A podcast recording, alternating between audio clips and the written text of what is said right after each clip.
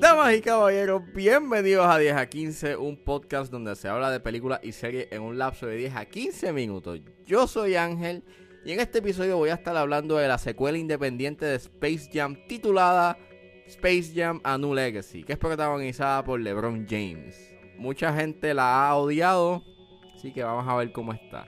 Así que sit back, relax, que 10 a 15 acaba de comenzar.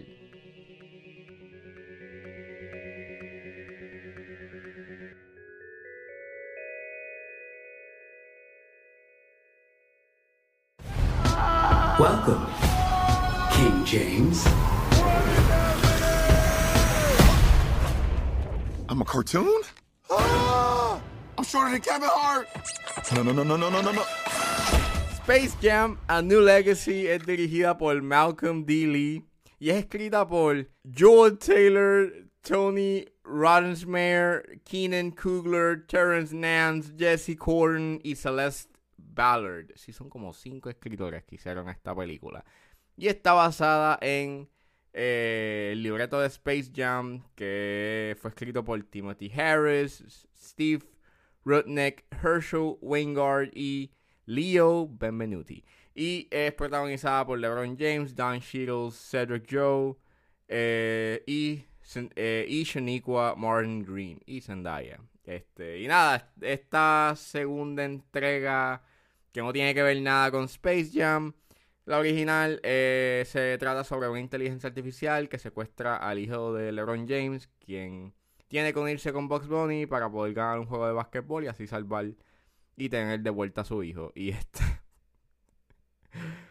oh, ok. Este. Mucha gente la ha odiado. Creo que la última vez que verifiqué.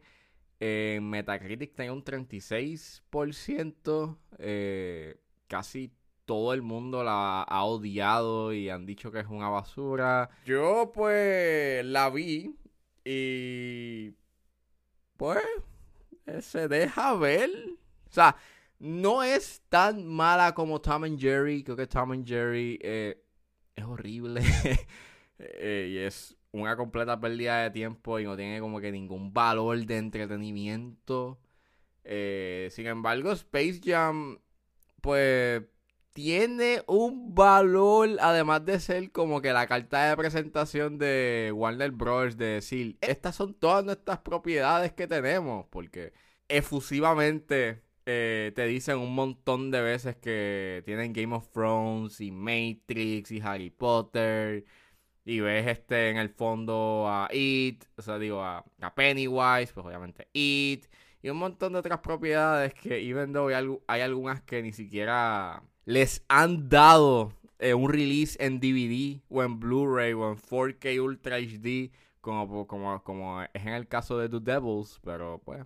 Para su tiempo fue highly controversial, pero pues, Warner Brothers no ha nada, pero hey, la, pusimos eh, de fondo a una de las monjas de la película, so maybe you're gonna get the Easter egg, even though no, hemos dado, no le hemos dado un release eh, a, la, a, la, película para que la veas. So, yeah, I mean. Anyways, volviendo, está ahí. Eh, y pues LeBron James hace bien su trabajo de leerte las líneas. Bueno, ¿qué se puede esperar a mí? ¿Qué, la gente está esperando de LeBron James? O sea, es un baloncelista y aunque así ha tenido sus roles en otras películas, este, pues nada, o sea, eh, hace bien su papel. uh, y pues nada, eh, creo que lo que a mí me hizo por lo menos entretener eh, durante esta película o mientras veía la película, pues era ese humor no intencional porque pues LeBron James lo hacen ver como que este papá boomer que hace dabbing todavía. Eh, y, a y, hay unas cosas bien cringy, corny durante la película, como por ejemplo Don Cheeto, el nombre de el algoritmo se llama Algorithm y es como un pun porque es algorithm y es como que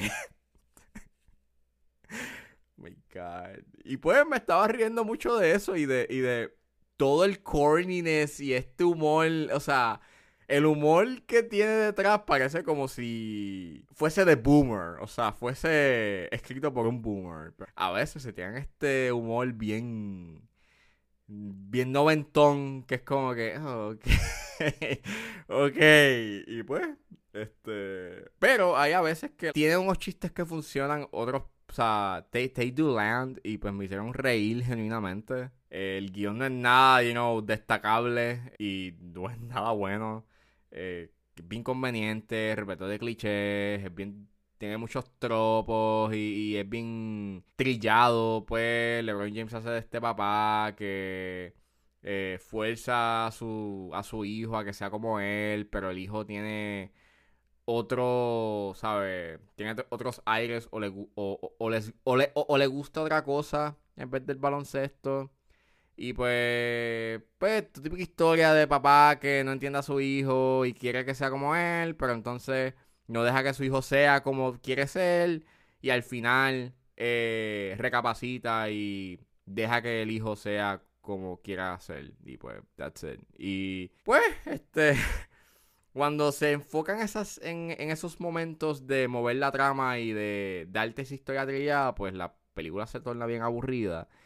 Pero cuando pasas a los set pieces con los Looney Tunes, pues es bien entertaining. Eh, me gustó mucho que jugaran con los diferentes estilos de animación. Pues tienes el estilo normal de los, ¿sabes? Típico de los Looney Tunes. Pero entonces cuando pasan a otro mundo en el Serververse. O sea, eso es otra cosa, el Serververse. ¿sabes? ¡Wow! Ese nombre. Ese nombre va para el mundo de, de, las propiedades de Warner Bros. El Serververse. ¡Wow! Este. Pues cambian de animación y obviamente pues los ves en 3D y en verdad se ve bien bonito. O sea, está bien hecho el, el CGI y la animación está nice y bonita de ver. So, that was cool. Este, y pues sí encuentro que, volviendo al tema de ese de, The Devils, sí encuentro que hay una sobresaturación de propiedades que no son para un público eh, para el público que, se supone que sea esta película, que es para niños. Y es como que ver un easter egg de una película controversial del 71, entiéndase The Devils, y que la, ¿sabe? La pongan en ese evento o en una película para niños, si tengas a Pennywise, si tengas a este personaje de The Matrix, porque ves a Trinity, a Agent Smith, y tenga Game of Thrones y lo único que te enseñan es el dragón porque pues sabemos de que Game of Thrones no es una serie para niños, pues no sé, me resulta un poco como que weird y crea este tipo de crisis eh, de quién se supone que esta película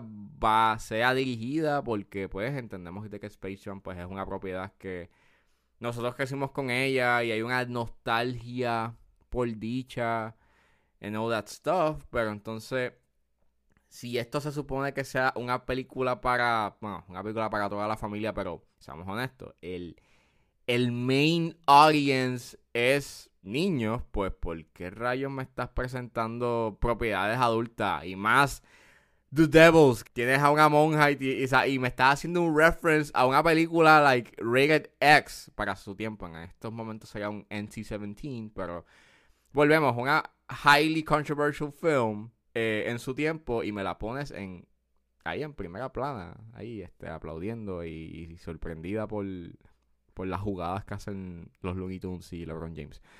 Este, wow. Eh, y eso me estuvo como que bastante raro. Y creo que pues hubiese sido más cool si hubieses tenido muchas más propiedades de de animación, you know, este Warner Bros. tiene una gran librería eh, de personajes animados, Dexter, Cow Chicken, Courage, eh, Adventure Time, Steven Universe, you know, pudiste irte por ahí, hey, pero no, este, vamos a ponernos en, vamos a poner aquí a Matrix, este, eh, It, personajes que los niños todavía no han visto, porque no es, porque esas películas no son de su, no son aptas para ellos en estos momentos. No, no sé, no, no, me, no, me cuadra. La edición estuvo bien rara al principio. O sea, like, la película empieza en a weird moment y no se siente como un buen principio y hay un jump cut. Eh, para los que no sepan qué es un jump cut, es este cuando estás en una escena y de repente cortan, un, un personaje está en una posición y de repente cuando van al próximo corte,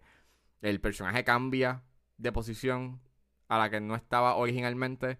Y eso pasó una vez y me estuvo como que, uff, jarring. Este. Y eh, tiende a ponerse aburrida sorprendentemente al final cuando están jugando porque como el, el, el juego de baloncesto no se rige por reglas, eh, por las reglas este del baloncesto, sino de que en vez de ser dos puntos o tres puntos, básicamente son 100, 200 puntos, eh, dependiendo del estilo que tú donkees eh, y encestes, pues eh, eh, te- te- se puso como que boring in a way este, al final. Creo que no tenía que haber durado una hora y 55, pudo haber durado una hora y media y creo que lo, hubiese sido mejor eh, y más movida y mucho más, you know, eh, concentrada en more fun. Creo. Este, nada, eh, recomiendo que vean Space Jam.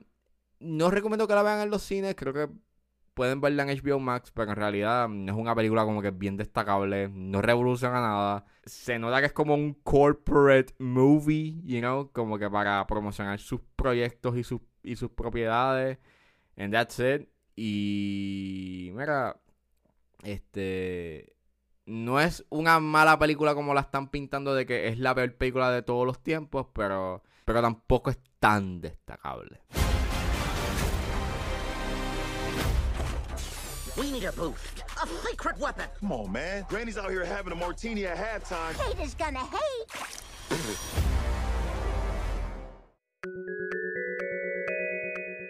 Bueno, eso fue todo en este episodio de 10 a 15. Espero que les haya gustado. Suscríbanse a mis redes sociales. Estoy en Facebook, en Instagram como ángeles.pr.